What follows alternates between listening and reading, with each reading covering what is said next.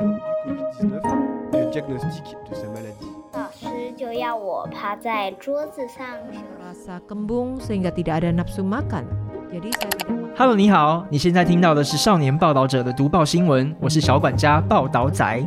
少年报道者是独立媒体报道者制作的儿少新闻平台，在这里有很多大朋友、小朋友会把世界上重要的事说给你听，除了中文，还有多种语言哦。请把耳朵打开，让报道仔为你服务，一起来收听好新闻。 India's conundrum Would a world with a billion more air conditioners be more comfortable or problematic? July 2023 was the hottest in history, with severe heat waves sweeping the world. In North America, the temperature exceeded 43.3 degrees Celsius for 31 consecutive days in Phoenix, Arizona, the semiconductor city in the United States, which not only posed a fatal threat to the safety of residents, but was also the longest heat wave since the city was founded. Countries in Asia have also experienced temperature increases. South Korea observed a historically high temperature of 44.1 degrees Celsius, and Thailand also set a new record of 45.4 degrees Celsius. However, the country most affected by the heat wave in Asia is India. India, which has just surpassed China to become the world's most populous country, has experienced continuous heat since April. The extreme temperatures of over 45 degrees Celsius for several days not only killed hundreds, but caused a shopping rush to buy air conditioning appliances. Of India's 1.4 billion people, fewer than 20% have AC installed in their homes, which makes India the world's largest market for air conditioners. But what will happen to the Earth with the sudden addition of 1 billion more units? From March to May every year, the Indian subcontinent sees high temperatures, though the rainy season begins in June and the country starts to cool down.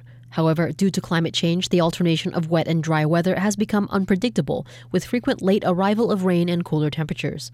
In the scorching heat, turning on an aircon to cool off is a normal reaction and has even become a social activity to do together. Aatish Taseer, a journalist who grew up in India, once explained Indian air conditioning culture in a Wall Street Journal column. He says, An American friend of mine recently stayed in Mumbai. In that sweltering metropolis, many local people invited him to go air conditioning together.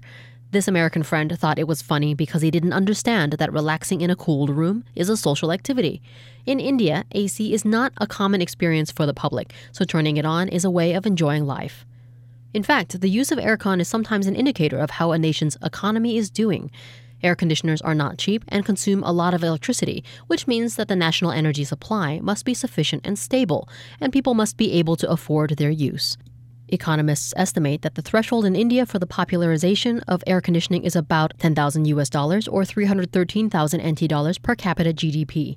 The International Monetary Fund or IMF has calculated that this has already exceeded 9,000 in 2023 and is expected to surpass that soon.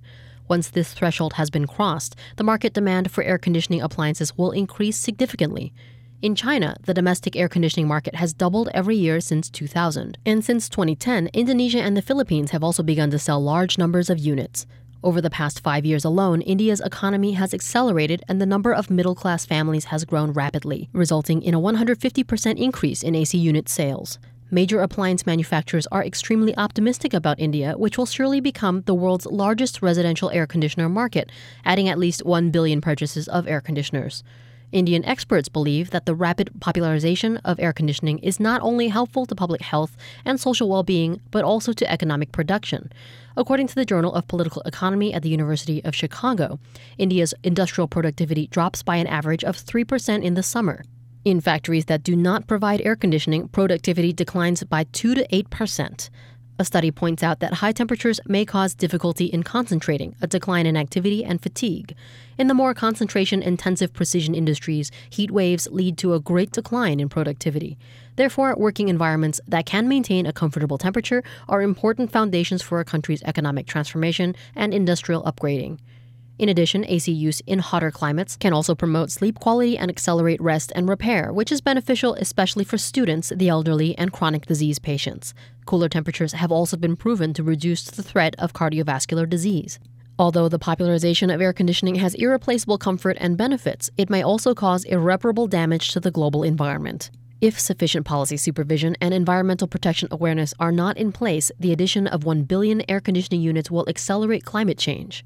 Air conditioners are high energy appliances, which will greatly increase electricity consumption during summer and cause power supply issues. For example, in the United States during this season, estimates show that one third of the country's consumption is for air conditioning alone. With only 20% of India using AC, the power supply is already quite tight in the summer, so the future of universal use of air conditioning will likely cause an energy crisis. This issue has become a difficult national problem for the Indian government. Taseer says if we do not work hard to improve the environmental efficiency of air conditioners, by 2030, the electricity demand for air conditioners across India will be 30 times more than in 2010. While developing countries become richer, the desire for AC will also grow and cause issues. Since most of India's heat waves occur during the dry, rain scarce hot season, hydroelectric power generation is relatively low. In order to meet the explosion of people's electricity consumption required for air conditioning, India can only expand its fossil fuel power generation. However, this will increase India's already high air pollution and double overall carbon emissions. Refrigerants used in modern air conditioning technology have also greatly improved, but they still are pollutants. Even though India is the world's third largest carbon emitting country after the United States and China, India's per capita carbon emissions are only one seventh the US. Concerns that air conditioning will make the earth hotter should also take into account that the Indian people deserve a more comfortable life.